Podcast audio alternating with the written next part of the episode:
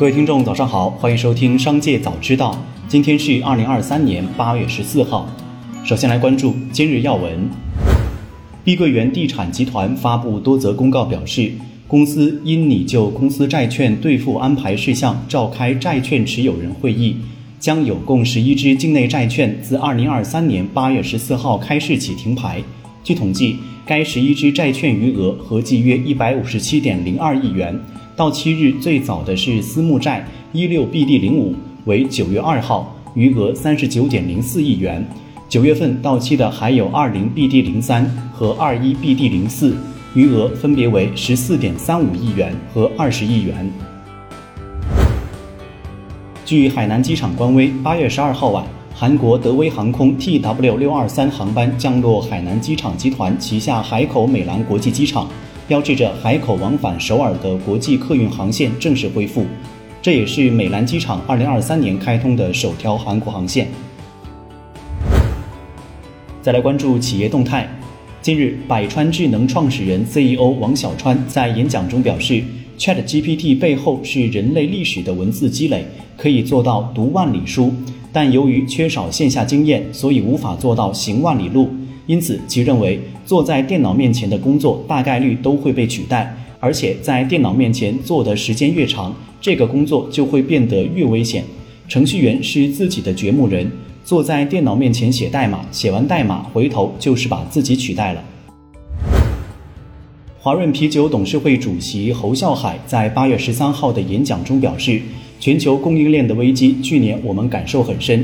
啤酒增长非常乏力，铝罐增长非常乏力，成本三年增长接近四十亿，是过去十几年增长最大的。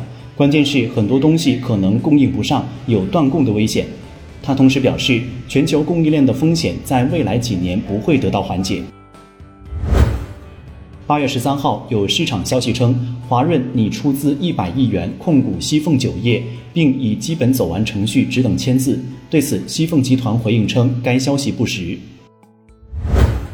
有网友爆料称，三河机场的停车场立有告示，写道：“涉密管制区域，禁止特斯拉入内。”八月十三号，据机场投诉电话接线人员称，停车场确实贴有告示。如果特斯拉车主有停车需求，可以把人送过去后停到机场外十字路口右拐处。同日，机场公安接线人员亦表示，确实贴有这样的告示，原因在于特斯拉车辆带有某种模式，车主离开后会对车身周边环境进行录像。大量 iPhone 十四 Pro 用户抱怨电池健康及容量下滑，而距离该机型推出还不到一年。苹果曾称，随着电池老化，可容纳的电量会减少。报道认为，iPhone 十四 Pro 电池健康问题或与多重因素有关。目前，苹果未正面回应。再来关注产业新闻。今年以来，国际能源紧缺，电价上涨，市场对储能产品的需求大增，我国锂电池出口迎来了爆发式增长。数据显示，今年上半年，我国锂电池出口金额同比增长百分之五十八点一。其中，记者从福州海关了解到，今年上半年，福建省电动载人汽车、锂电池、太阳能电池新三样产品出口表现强劲，其中锂电池出口最为抢眼，同比增长达百分之一百一十点七。福建省锂电池的出口涵盖了全球一百一十二个国家和地区，在欧盟、东盟等地区实现了两位数以上的增长。中药材专业网站数据显示，今年上半年。当归、党参、牡丹皮、黄连、白术、甘草等常见中药材均出现大幅度的价格上涨。中药材涨价后，对上下游产业链均产生较大影响。有长期服用中药的患者表示，如今一服滋补中药的价格已从过去的六十元涨到一百元。有专家则建议建立国家统筹的中药材战略储备库，以平抑中药材价格波动。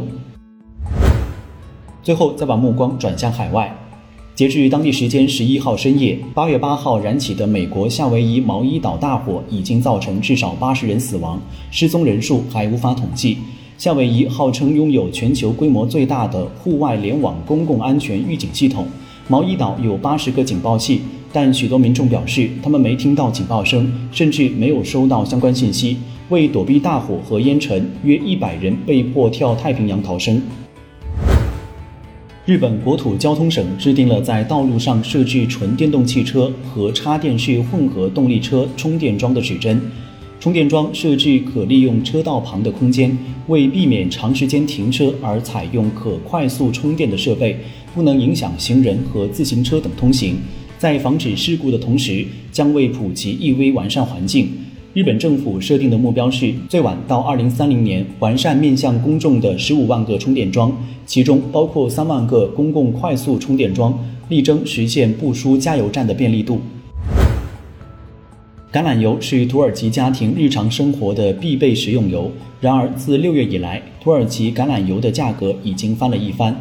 为稳定国内市场价格，土耳其贸易部近期宣布暂停该国散装和桶装橄榄油出口，直至十一月。以上就是本期《商界早知道》全部内容，感谢收听，下次再见。